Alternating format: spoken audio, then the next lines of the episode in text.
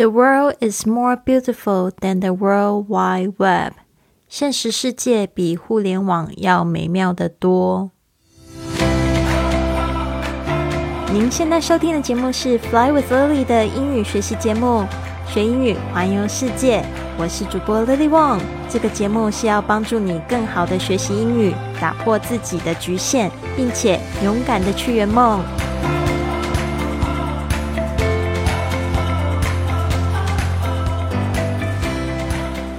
Welcome to this episode of Fly with Lily podcast。刚才我们说到这个格言呢，就是 The world is more beautiful than the World Wide Web。The world 就是说这个世界，注意一下你们 world 的发音是一个 world 哦，所以你舌头呢尽量要记得卷舌回来，要发出这个 l 的这个 o 的这个声音。World。 is more beautiful。这个 more beautiful 就是 beautiful 的比较级，就是更漂亮。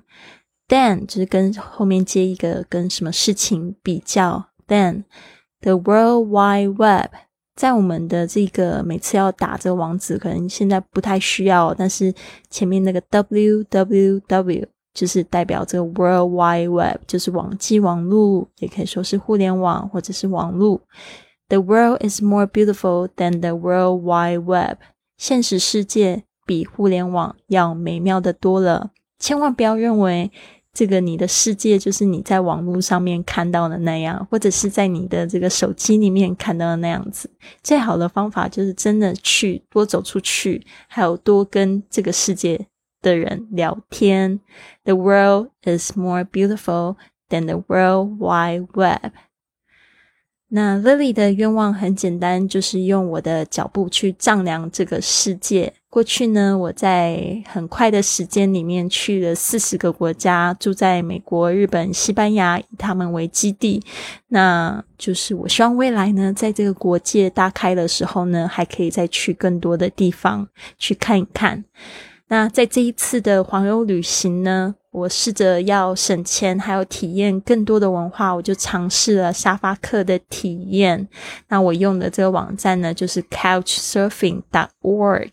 那因为这个疫情的关系呢，他们也受创非常严重，所以现在呢，这个整个网站呢，它本来是免费的，现在是要收取一些费用。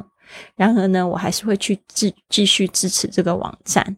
那你们可以参考一下这两个。月的火车行呢，我总共经历了十九个不同的地方当沙发客的体验。这十九个地方呢，总共跨足了十一、十二个国家吧。我将两个月的这个行程公开后呢，我就收到了很多封的邀约。那其实我在档案里面呢，都会特别强调，我不是用沙发冲浪来约会了。I'm not using couchsurfing to date. 因为呢，真的就是没有讲清楚，可能会造成一些误会。因为毕竟我是单身嘛，对方可能就是要接待我的也是单身。那事实上呢，在这个 Couchsurfing 的这个网站上面呢，他们也非常著名的就是有很多的单身男，他会特别去约这些单身女去他们家睡觉。那当然就是说，其实还是一个比较友好的互动。但是呢，有些人可能就会利用这样的网站，把它当做是一个约会网站来使用。那我收到这些邀约呢，我可以看得到他们的这些档案上面，也可以看到他们过去接待的经验，还有沙发客留下的这个评价。那评价这个字呢，把它学起来是 reference，reference。在这 Couchsurfing 上面用的字眼就是 reference，reference 也有一些有一点像是推荐的意思，因为有些评价呢也会写成 review，像你在这个 Apple Podcast 如果要给我打评分的话，那个评价它是写成是 review。我呢，都会尽量挑选就是比较亲切的留言啊，然后他的档案上面有良好的评价，他可能也接过的接待过男生，也接待过女生的这个沙发客，还有呢，最好是也可以提供这个独立房间的沙发主，不常见啦，就是大部分都还是沙发，但是有一些呢是会提供就是这个独立的房间。我得说呢，这次欧洲沙发的冒险体验，大多数都是非常美好的，但是有少数几个让我真的感觉不是太舒服。所以呢，今天我就来分享一个那我也在节目最后呢，会提出几个问题，也希望你们可以思考一下，或者是告诉我你们是怎么想的。这边呢，就让我用一次中文、一次英文来解释一下这个故事。最后，我会再整个用英文念一次，来让大家是不是听听看，是不是可以听听得更清楚一点呢？我也非常推荐用英语写日记、写游记这个方式呢，来增强你们自己的英文实力。My couchsurfing host in Nice, France, who had lived there about nine years with his family. 我的这个沙发主人呢，在这个法国的尼斯，他住在尼斯已经有九年的时间了，跟他们的家人。His apartment was centrally located. 他的这一个住所呢，就是在市中心。可以这样说，centrally located，就是在就是正好是在中央。And it was perfect for my next journey to Monaco and Geneva。对于我来说呢，it was perfect，就是真的非常完美。因为从市中心呢要去摩纳哥跟去这个日日内瓦，接下来的行程都非常方便。I feel really lucky，我真的感觉很幸运，就是收到他的邀约。During the time staying with him， 就是呢，在跟他一起住的这段时间，there were also two couch surfers from Kazakhstan，就是也有两位沙发客，他们是来自这个哈萨克斯坦，是中亚的地方，中亚的一个国家。It turned out We were going to the same travel conference those days too。事实上呢，我去这个法国尼斯呢，就是要参与这个当时旅行俱乐部在这个欧洲举办的一个大会。那两个女生呢，刚好也是要去参加这个大会。I didn't know those girls very well。我并不太认识这两个女生，but they seemed really friendly。她们看起来呢，非常非常的友善。The host was also lovely and helpful。就是这一个沙发主人呢，我就不公开他的名字。他也非常的有爱，而且也非常的热心。However, those days the host often complained to me in private。然而呢，就是那些日子，他就会就是私底下偷偷的跟我就是抱怨。抱怨什么呢？That he felt used when the girls had the breakfast he offered, and never asked to wash the dishes or cook anything back。他说他觉得好像被利用了，he felt used，就是特别是什么呢？他就是 早上的时候，他会提供给我们早餐吃。其实他不需要，他也不没有收我们钱，他不需要这么做。可是他就是会提供吐司啊，还有水果啊，就拿出来，然后就给我们就是吃这样子。然后我们就很大方，就会去吃啊。但是这这这两个女生呢，很特别，她们吃完，她们就拍一拍，就就准备要出门了。然后她们从来呢，never asked，就不会要求说要 wash the dishes。我 cook anything back 也没有说要去煮饭给这个这个沙发主人吃。He never said anything right in front of them, though。他也从来没有说过，就是在他们面前没有说任何一句这样类似的话。 那其实呢，这边我要补充两点，就是一个就是可能文化的不同。哦，他他们可能是来自这个中亚的这个国家，可能他们的习俗就是到了别人家，就是尽情的去享受当客人。哦，那主人呢，他们去提供的就是接受他们好意。有可能是这样，不会像我们就是，嗯，会说哦，不要不要，今天不不不好意思，还是怎么样，或者是说会会去呃帮忙洗碗啊，或者是说要用做饭回馈别人啊，这个至少是我自己觉得应该要，但是可能文化的不同导致这样误会。还有一个就是我们那几天其实是去开会的，晚上非常的忙，已经开会开了一整天，可能开到晚上八点，那八点之后就是要吃饭。哦，那因为我是一个人去，然后我其实觉得很累，我就不想要去交际，所以我都回家稍微早一点。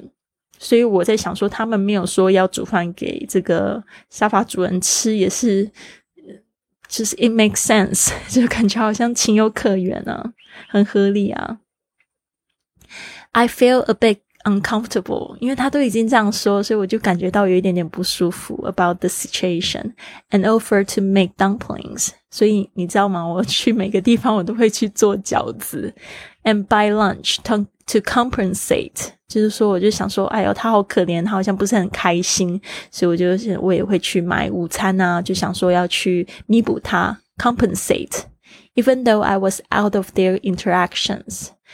虽然呢，就是我并没有就是在这一场互动里面，就是我都会就是很乖去洗盘子，会去说要我要煮饭什么的。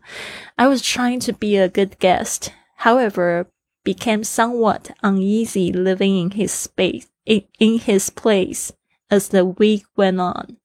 我就要试着当一个好客人。但是呢，就感觉有一点点不太自在了。就是我，其实他们那两个女生住了三天，我住了五天，那他们就是先离开了嘛，所以我就开始就是我跟他独处，所以我就有一点点感觉到有一点不太舒服。It seemed that my efforts were interpreted，就是我的我的这个努力呢，好像被翻译成这 interpreted，就好像被呃。转译成 the wrong way，就他他就觉得好像会错意了，as some kind of romantic spark，就是认为说以为我们之间有爱的火花，有浪漫的火花，and some comments became uncomfortably flirtatious，就是有一些就是他讲出来的话就会有一点点好像就是在跟我调情，在跟我暗示什么东西。In the end, I feel relieved when I finally left. His place，其实呢，最后我真的觉得啊，松一口气，就是我离开了他们家。对他其实人真的太好，但是我就觉得说，那个不是我要的 attention，that is not the attention I want。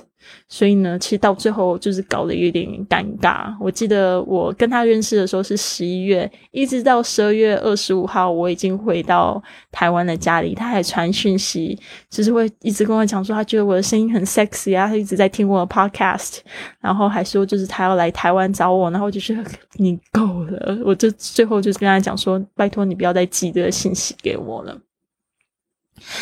啊，所以这个真的就是让我觉得比较尴尬的一个经验。事实上，我觉得他可以是一个很好的朋友，但是我觉得这个事情实在就是有一点不知道怎么解决。那接下来就是我要问大家的一些问题啦。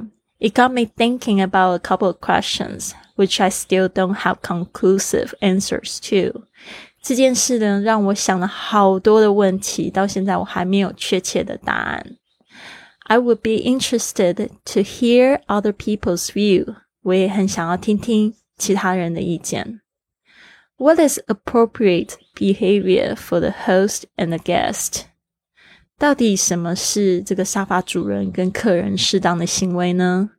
Is it the same across cultures? And how could we objectively understand the meaning behind words and actions? 就是说，在 不同的文化是一样的准则吗？嗯，就是我们要怎么样客观的去理解这个话语跟行为背后的意思呢？If a guest feels uncomfortable with something they see or with something they experience in the host place, is it appropriate to challenge this? And if so, how? 就是说，如果是一个客人或者一个主人看到某件事情，而且是在这个家里面体验到，觉得感觉不舒服的话，是是不是就是去拿这一件事情来挑战对方，是不是一件适当的事情？还有，When we write a reference about an experience, do we have a responsibility to write it only from our perspective? Or shall we think about how other people might feel in the situation? 就是我们在写这评价的时候，是不是也需要负一点责任？就是我们是要用我们的观点来说，还是说去想一想别人看到、别人可能经历到这件事情，会不会觉得也不舒服的情况下来写？所以我觉得这个就是觉得，我觉得很无解，真的觉得没有一个很好的答案。但是我得说，这个真的是我体验了二十几个这样体验，唯一不一个比较特别的、特殊的经验是这样子。好的，所以呢，这边呢，我会再用英文念一次。My couchsurfing host in Nice, France, who had lived there about nine years with his family, his apartment was centrally located and it was perfect for my next journeys to Monaco and Geneva. I feel really lucky. During the time staying with him, there were also two couchsurfers from Kazakhstan sharing the apartment. It turned out we were going to the same travel conference those days too. I didn't know those girls very well, but they seemed really friendly. The host was also lovely and helpful. However, those days, the host often complained to me in private that he felt used when the girls had the breakfast he offered and never asked to wash the dishes or cook anything back. He never said anything right in front of them though. I feel a bit uncomfortable about the situation and offered to make dumplings and buy lunch to compensate, even though I was out of their interactions. I was trying to be a good guest, however, became somewhat uneasy living in his place as the week went on. It seemed that my efforts were interpreted. It seemed that my efforts were interpreted the wrong way as some kind of romantic spark, and some comments became uncomfortably flirtatious. In the end, I felt relieved when I finally left his place. It got me thinking about a couple of questions, which I still don't have conclusive answers to. I would be interested to hear other people's views. What is appropriate behavior for the host and the guest? Is it the same across cultures? And how could we objectively understand the meaning behind words and actions? If a guest feels uncomfortable with something they see or with something they experience in the host place, is it appropriate to challenge this? And if so, how? When we write a reference about an experience, do we have a responsibility to write it only from our perspective? Or should we think about how other people might feel in that situation? 好的，这个就是我的故事，也是我一些比较纳闷的一些问题。如果你有自己的见解跟答案，也欢迎你可以就是留言跟我分享。 那谢谢你们，希望你们有一个非常棒的一天。Have a wonderful day.